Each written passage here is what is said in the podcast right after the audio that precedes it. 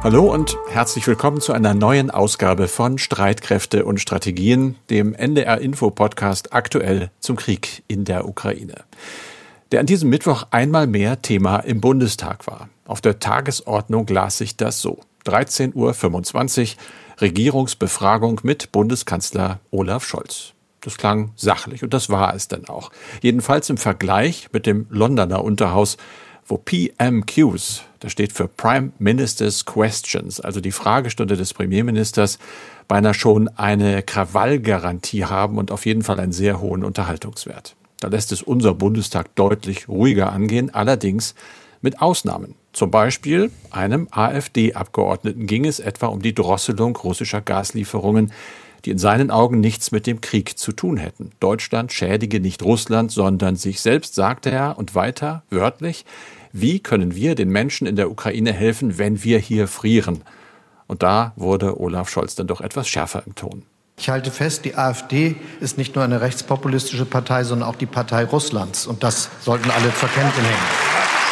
Und ansonsten ist es so, dass wir uns ja genau auf diese Situation vorbereitet haben. Wir haben sorgfältige Vorbereitungen getroffen, dass wir unsere Kohleversorgung sicherstellen können, dass wir auf die Ölimporte verzichten können. Und was den Gasimport betrifft, ist es so, dass wir jetzt alles tun dafür, dass wir einerseits die vertraglichen Lieferungen bekommen und dass wir gleichzeitig dafür Sorge tragen, dass die jahrzehntelange Abhängigkeit von wenigen Importeuren dadurch beendet wird, dass wir die Infrastrukturen bauen, dass wir von allen beliefert werden können. Und das ist wirkliche Energiesicherheit für Deutschland im Sinne aller Bürgerinnen und Bürger.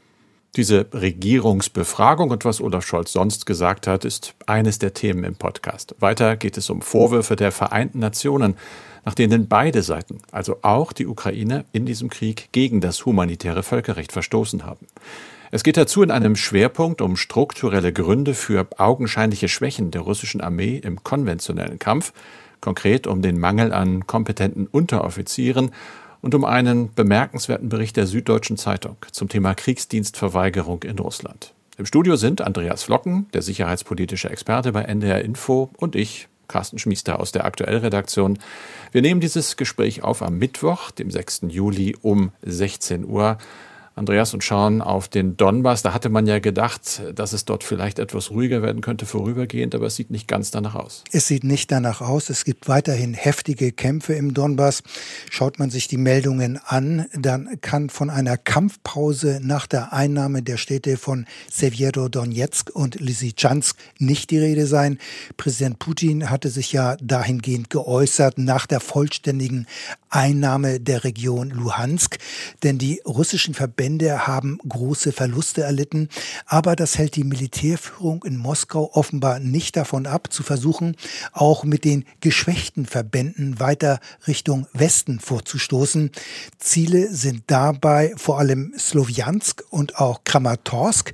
Dort befindet sich auch das Hauptquartier der ukrainischen Streitkräfte im Donbass. Die vorrückenden russischen Truppen treffen hier aber auf vorbereitete ukrainische Verteidigungsstellungen. Es ist davon auszugehen, dass diese Stellungen in den vergangenen Tagen und Wochen noch verstärkt worden sind. Zu hören ist, es gibt auch gleich mehrere Verteidigungslinien. In der Region befinden sich aber auch immer noch mehrere hunderttausend Zivilisten. Der ukrainische Gouverneur hat daher mehr als 300.000 Einwohner aufgerufen, das Gebiet zu verlassen. Auf diese Weise könne Donetsk besser verteidigt werden. Klar ist aber auch, die russischen Verbände setzen vor allem auf ihre Feuerüberlegenheit bei der Artillerie. Damit sollen Vorstöße vorbereitet und auch unterstützt werden. Mehrere Ortschaften sind aber auch mit Raketen und Kampfflugzeugen angegriffen worden. Ob die geschwächten russischen Verbände diesmal Ortschaften und Städte so schnell einnehmen können wie zuletzt Lysychansk, das muss sich allerdings erst noch zeigen, denn vieles spricht dafür, dass es jetzt im Donbass vor allem zu einer großen Abnutzungsschlacht kommen wird.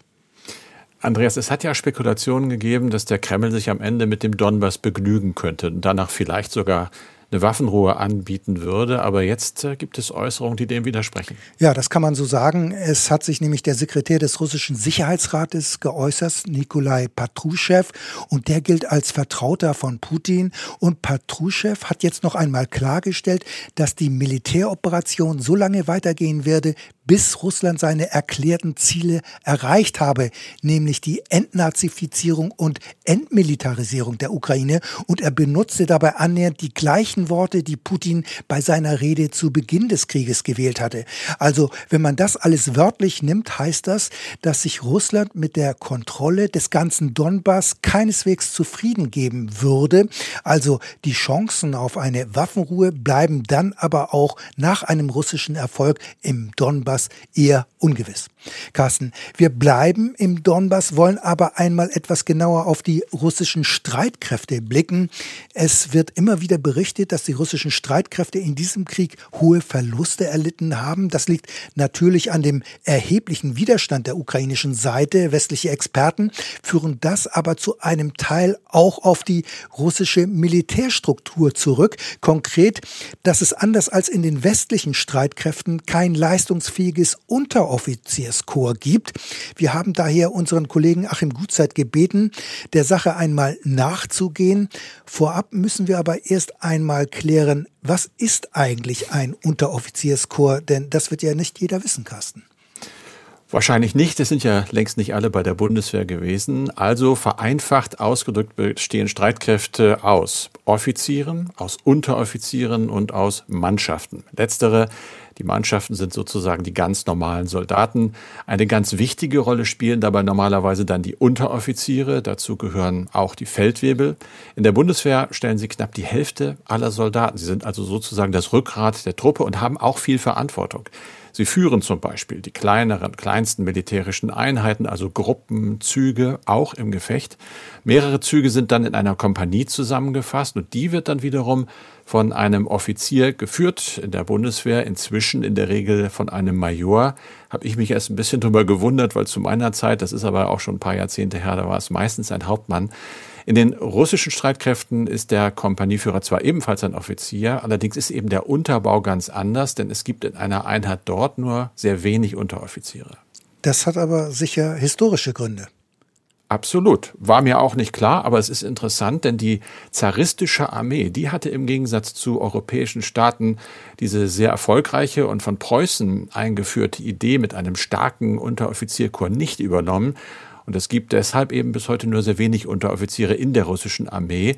Das wiederum hat Folgen, sagt der Militärexperte Gustav Gressel in der deutschen, in der österreichischen Armee, in der Schweizer Armee, in der französischen Armee, in der britischen Armee haben Unteroffiziere von klein auf werden die auch zu Führern erzogen, um das auch wahrzunehmen. Und das merkt man dann in der russischen Armee, wenn die Offiziere getötet werden, dass dann natürlich die Lücke, wer übernimmt jetzt das Kommando, wer führt die Leute heim, wer bringt ihnen eine sichere Stellung, wer führt den Auftrag fort, wer führt das Kämpfen fort, dass das dann alles nach lässt oder in Chaos mündet. Das ist eine Folge dieser unterschiedlichen Auffassung von was ein Unteroffizier eigentlich können sollte oder dürfte oder, oder müsste. Das heißt etwas überspitzt, die russischen Einheiten sind im Extremfall gelähmt und agieren kopflos, wenn Offiziere ausfallen, weil der Mittelbau, also das Unteroffizierskorps fehlt.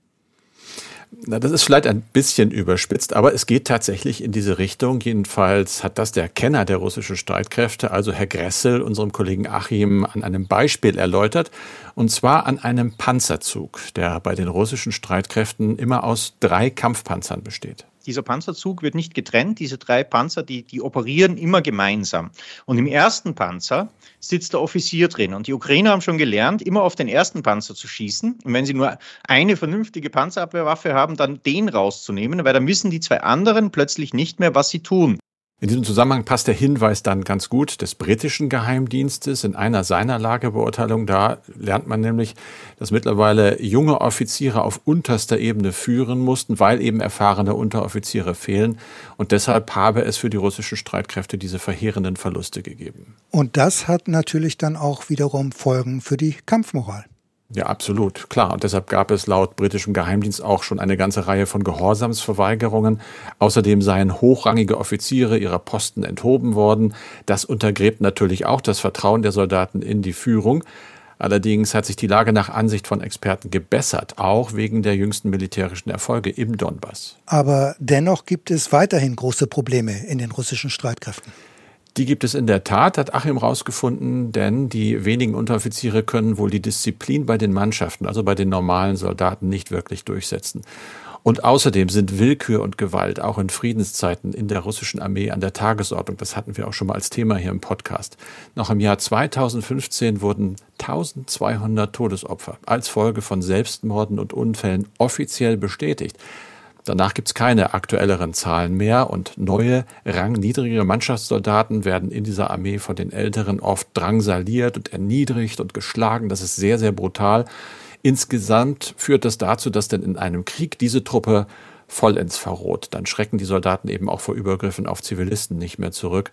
Das haben ja die Verbrechen russischer Soldaten etwa im ukrainischen Butscha gezeigt. Also die Brutalität der russischen Streitkräfte hat offenbar auch etwas mit ihrer Struktur zu tun.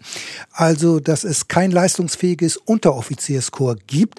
Aber es hat doch durchaus Versuche gegeben, dies zu ändern. Ja, es ist durchaus erkannt worden, dass die russischen Streitkräfte da ein Problem haben. Und vor allem der Vorgänger von Verteidigungsminister Shoigu hat versucht, die Ausbildung der militärischen Führer zu reformieren. Der Militärexperte Gressel hat Achim erzählt, es seien damals viele Militärschulen erstmal geschlossen worden, weil sie eben nicht den Führernachwuchs hervorbrachten, der für moderne Streitkräfte notwendig ist. Aber dagegen gab es denn im Offizierkorps heftigen Widerstand. Das heißt, die Reformen im Inneren der Streitkräfte blieben auf der Strecke und der Verteidigungsminister musste seinen Hut nehmen.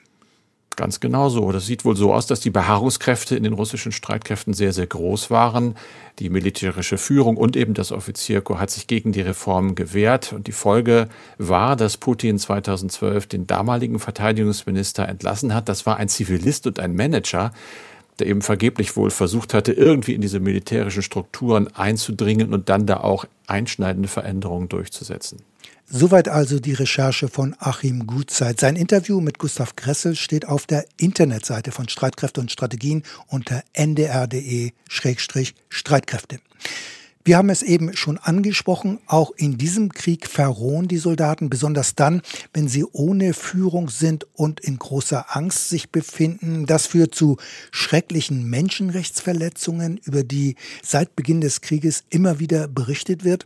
Jetzt hat sich die UN-Menschenrechtskommissarin Michelle Bachelet in Genf zu Wort gemeldet, Carsten, und sie macht beiden Kriegsparteien Vorwürfe.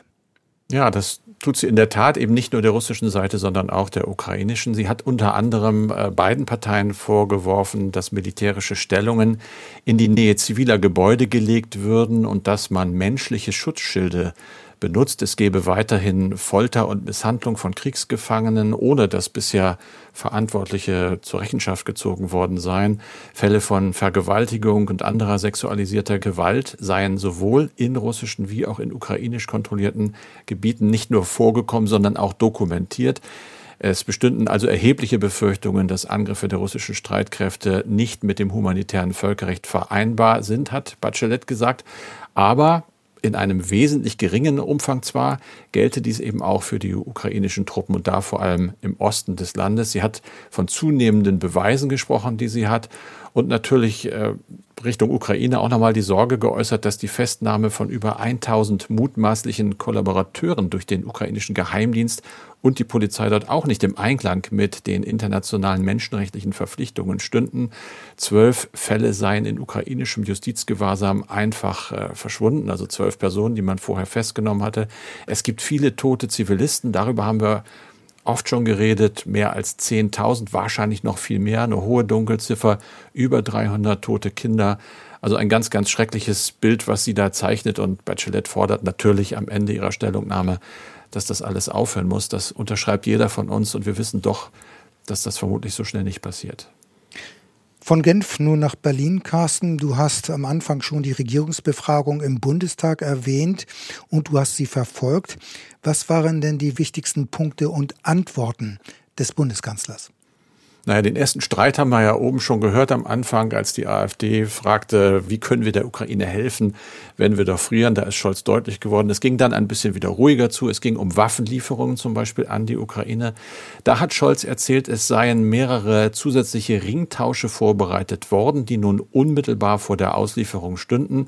Das ist ja dieses System, dass Partnerländer in Osteuropa, zuletzt zum Beispiel Griechenland, der Ukraine schwere Waffen aus Sowjetbeständen noch zur Verfügung stellen und Deutschland füllt dann die Depots dieser Partner mit modernen Waffen wieder auf. Konkret ist er nicht geworden, aber er deutet an, das geht weiter. Es gab immer wieder Kritik, da passiere nicht viel. Es kam dann zu einer Anfrage, was die Sicherheitsgarantien angeht, die der Ukraine gemacht worden seien. Da wurde auch in Elmau beim G7-Gipfel drüber geredet und Kanzler Scholz hatte damals ja eine Kollegin von der Deutschen Welle ja, abgewatscht praktisch. Der hatte einfach auf die Frage, können Sie die beschreiben, gesagt, ja, kann ich und hat es denn nicht getan. Im Bundestag wurde er etwas konkreter, aber auch nur um zu sagen, dass diese Sicherheitsgarantien im Moment nicht konkretisiert werden könnten. Das müsse erst noch mit den Partnern und der Ukraine besprochen werden. Er hat aber auch gesagt, und das ist wichtig, dass es nicht so weit kommen werde, dass Artikel 5, also der NATO-Bündnisfall zum Tragen käme. Und er hat auch gesagt, dass immer wieder bei diesen Maßnahmen Sanktionen gegen Russland eine ganz wichtige Rolle spielen. Kurz zum Schluss, Atomkraftwerke wurde angesprochen wegen der drohenden Energieknappheit. Da ist Scholz dagegen, die drei noch arbeitenden Kraftwerke in der Laufzeit zu verlängern. Und er hat die Mineralölkonzerne aufgefordert, die steuerlichen Entlastungen auch an Kunden weiterzugeben. Es sei bedrückend zu sehen, dass einige Firmen derzeit besonders große Gewinne einfahren würden. Es gibt aber auch Untersuchungen, die sagen, eigentlich ist dieser Vorteil weitestgehend an die Verbraucher weitergegeben worden. Carsten, lass uns jetzt noch zu einem anderen Aspekt kommen. In Kriegszeiten ist es in der Ukraine besonders schwer, den Dienst an der Waffe zu verweigern. Dort gibt es jetzt heftige Kritik am Generalstab, denn der hatte mitgeteilt, dass wehrpflichtige Ukrainer, die das Land ohnehin nicht verlassen dürfen, jetzt auch für das Verlassen ihres Regierungsbezirks eine Erlaubnis benötigen. Grundlage sei ein Gesetz von 1992. Inzwischen hat Präsident Zelensky die Militärführung zum Rapport bestellt. Die Entscheidung sei ohne Absprache mit ihm getroffen worden. Das solle sich nicht wiederholen. Trotzdem, es wirft ein Licht auf die Lage derjenigen, die nicht kämpfen wollen. Und die gibt es natürlich auch in Russland. Darüber hat jetzt die Süddeutsche Zeitung in einer Reportage berichtet. Kriegsdienstverweigerer haben dort einen schweren Stand, äh, nicht nur in der Ukraine. Carsten, du hast diese Reportage gelesen. Dein Eindruck? Ja, beeindruckend. Es ist eine ganz umfassende und dichte Reportage von der Kollegin Silke Bigalke. Das muss man einfach unbedingt lesen. Ich kann versuchen, sie zusammenzufassen, aber das gelingt einem nur sehr, sehr stark verkürzt. Es geht im Kern um einen jungen Mann, der ist 21 Jahre aus Stavropol im Nordkaukasus. Der hat Zivildienstbeginn jetzt im Oktober. Seine Anhörung vor der Einrufungsbehörde war im Mai. Da hat er sich nicht förmlich gemeldet, wie man das wohl erwartet, sondern nur nicht lässig, aber eben auch nicht so richtig respektvoll guten Tag gesagt. Er hat erklärt, er sei grundsätzlich gegen den Krieg, auch wenn er verstehe, dass die Großväter und Urgroßväter vor 80 Jahren gegen das faschistische Deutschland kämpfen mussten, aber die hätten damals eben keine Wahl gehabt. Damit ist er schon sehr, sehr angeeckt. Das Ganze hat was zu tun mit der Geschichte seiner Mutter, die ist äh, aus Grosny geflohen, also während des Tschetschenienkrieges. Krieg sei das Schlimmste, was es geben kann, hat der Mann dieser Kommission gesagt. Allerdings stand im Protokoll denn wohl hinterher, laut Süddeutsche Zeitung, dass man ihm vorwarf, die Spezialoperation verbrecherisch genannt zu haben. Trotzdem ist sein Antrag auf Zivildienst durchgegangen. Allerdings war im Saal wohl auch ein Polizist, das wusste er nicht. Und der hat den jungen Mann hinterher wegen Diskreditierung der Armee angezeigt. Es gibt eine Strafe, 40.000 Rubel dafür, das sind etwa 700 Euro. Für einen 21-jährigen Russen unglaublich viel Geld. Äh, der versucht jetzt dagegen anzuklagen. Sein Anwalt ist da nicht sehr zuversichtlich. Er wird aber in den Zivildienst gehen. Der dauert anderthalb Jahre, ein halbes Jahr länger als die Wehrpflicht. Und dann wird in diesem Bericht sehr viel Hintergrund erzählt. Wie ist das denn eigentlich mit Wehrpflichtigen? Äh, jenseits der Zivildienstverweigerer, wie wird mit jungen Männern umgegangen, wie werden die auch teilweise ja, hineingelurt, sozusagen reingelockt in die Armee oder teilweise auch mit äh, unrechtmäßigen Mitteln einfach äh, dann zu Vertragssoldaten gemacht. Da ist wirklich, da geht einiges, was man gar nicht glaubt. Äh, einigen wird einfach versprochen, hohe Gehälter zum Beispiel, da gehen viele drauf ein. Laut diesem Bericht von Silke Bigalke kann man derzeit knapp dreieinhalbtausend Euro monatlich verdienen, wenn man für die Armee in den Kampfeinsatz geht. Das ist natürlich für junge Männer aus ärmeren Regionen eine erhebliche Geldesmenge, überzeugt trotzdem nicht alle, wie wir in dem Artikel lesen, aber am Ende steht eben doch eine Aussage, die fand ich bedrückend, eines Menschenrechtlers, der zitiert wird. Äh, man wisse zwar im Moment von der riesigen Zahl der Toten, das wird sicherlich die Zahl der Wehrdienstverweigerer in die Höhe treiben, aber, und so ja, schließt dieser Artikel nicht, aber so ist dieser Kernsatz denn auch, es gäbe in Russland eben immer noch eine große Gruppe von Menschen, die kämpfen einfach nur, um Geld zu verdienen, weil sie sich bereichern wollten. Das sagt dieser Menschenrechtler und der bedauert das natürlich. Das ist die Lage. Also in der Substanz es gibt Schikane gegen Kriegsdienstverweigerer, muss man sagen. Geldstrafen werden da verhängt. Sie müssen länger dienen. Sie haben es schwer. Sie können aber verweigern. Und viele, die vielleicht diese Stärke nicht haben oder einfach auch gutgläubig sind oder hoffen, dass man im Krieg reich werden kann, die gehen Putins Leuten einfach auf den Leim. Interessante Reportage. André, absolut, ja, ja, aber wirklich, das ist äh, ein bisschen Zeit sollte man sich nehmen, die ist auch toll geschrieben. Äh, es ist ein, ein gutes Stück Journalismus und hinterher, ja, ist man auf jeden Fall schlauer, versteht mehr davon, glaube ich, aber es beruhigt einen auch nicht wirklich, sondern in meinem Fall spiegelt das ganz gut das Bild, was ich ohnehin so in Einzelteilen hatte schon von den Zuständen in Russland. Dazu vielleicht zu den Zuständen in Russland nicht, aber in Weißrussland eine Mail von Helge Holler. Da steht, es gab in den letzten Tagen widersprüchliche Meldungen über Truppenbewegungen in Weißrussland. Ist damit zu rechnen, dass dort für die Ukraine eine zweite Front entsteht? Also, dass Belarus mit eigenen Truppen direkt in den Ukraine-Krieg eingreifen wird, ich denke, das ist eher unwahrscheinlich. Das Risiko ist zu groß, dass dadurch die niedergehaltene Opposition neue Nahrung erhalten könnte. Also so die Sichtweise vermutlich von Lukaschenko. Denn das Regime von ihm ist ja schon ziemlich ins Wanken geraten. Praktisch unterstützt Belarus aber bereits Moskau im Krieg. Von Belarus aus marschierten ja russische Truppen auf Kiew zu, sind einmarschiert und mittlerweile werden von Belarus aus auch russische Luft- und Raketenangriffe auf die Ukraine gestartet. Und die Truppenbewegungen und Manöver der Streitkräfte dort in Belarus haben in meinen Augen vor allem die Funktion, ukrainische Kräfte im Norden zu binden. Das heißt, sie müssen dann bereitstehen, um gegebenenfalls einen Angriff abzuwehren. Sie können also die ukrainischen Truppen dann nicht im Osten oder im Süden der Ukraine eingesetzt werden, jedenfalls nicht das Gros der Verbände.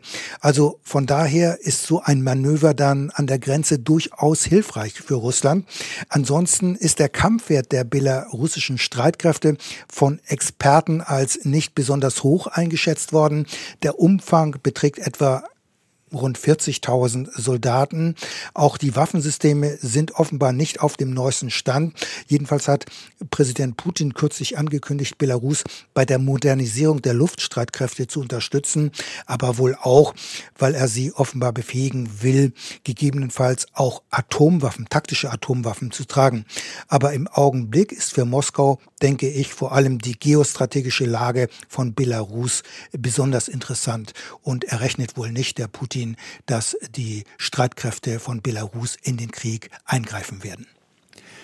Guido Kalitzki aus Frankfurt schreibt, laut YouTube-Channel der Bundeswehr werden aktuell die ersten 15 Besatzungen für den Gepard ausgebildet und die ersten 15 Panzer sollen bis Ende des Monats geliefert sein.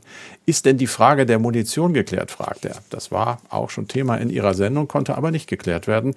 Also irgendetwas muss zwischenzeitlich passiert sein. Könnten Sie etwas Licht ins Dunkel bringen? Ja, das ist nicht ganz einfach, äh, aber es stimmt. Unser Kollege, du hast es gesagt, Alex Drost, hatte ja schon vor einiger Zeit recherchiert, welche Möglichkeiten es gibt, 35 Millimeter Munition für die Flugabwehrpanzer zu beschaffen. Das war im Podcast vom 23. Mai, Tag 87 bis 89. Sein Ergebnis war, es gibt keine Lösung, beziehungsweise der Deal macht keinen Sinn. Nochmal für die, die mit dem Sachverhalt nicht so ganz vertraut sind. Die Bundeswehr hat den Gepard Flugabwehr Abwehr Abwehrpanzer vor mehr als zehn Jahren bereits ausgemustert. Die Systeme gehören der Rüstungsindustrie und in Deutschland gibt es nur noch rund 59.000 Schuss Munition. Der Hersteller sitzt in der Schweiz, darf aber nicht produzieren und liefern, weil die Regierung in Bern wegen des Neutralitätsstatus kein grünes Licht gibt und die Produktion anderswo ist denkbar schwierig und die Versuche, weitere rund 300.000 Schuss in Brasilien und anderswo zu erwerben, die sind gescheitert, also bei Staaten, die ebenfalls über den Gepard verfügen. Aber die Ukraine will den Gepard trotz dieser Probleme haben. So hat es jedenfalls Verteidigungsministerin Lambrecht kürzlich dem Bundestag mitgeteilt. Sie habe mit ihrem ukrainischen Kollegen gesprochen und gefragt, ob Kiew angesichts dieser Munitionsprobleme weiterhin an dem Gepard festhalten wolle. Und die Antwort sei gewesen, ja, unbedingt.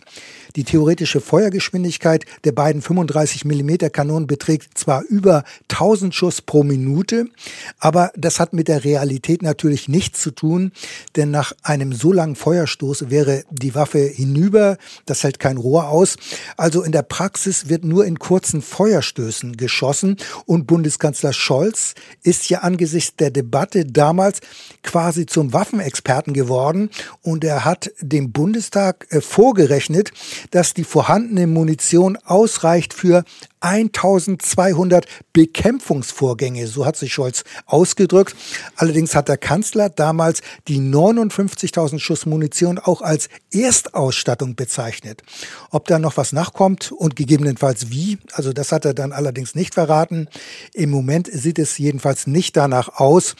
Und wenn wir jetzt hier schon beim Gepard sind, es sollen 30 Gepard-Flugabwehrpanzer in die Ukraine gehen, nicht 50, wie es anfänglich regelmäßig in den Medien geheißen hatte. Es gibt wohl mehr als 30 Gepard-Panzer, aber offenbar ist deren Zustand so schlecht, dass eine Weitergabe keine Option ist. Unsere E-Mail-Adresse lautet streitkräfte.ndr.de, Streitkräfte mit AE. Und das war's für diesen Podcast wie immer mit Andreas Flocken und mit Carsten Schmiester.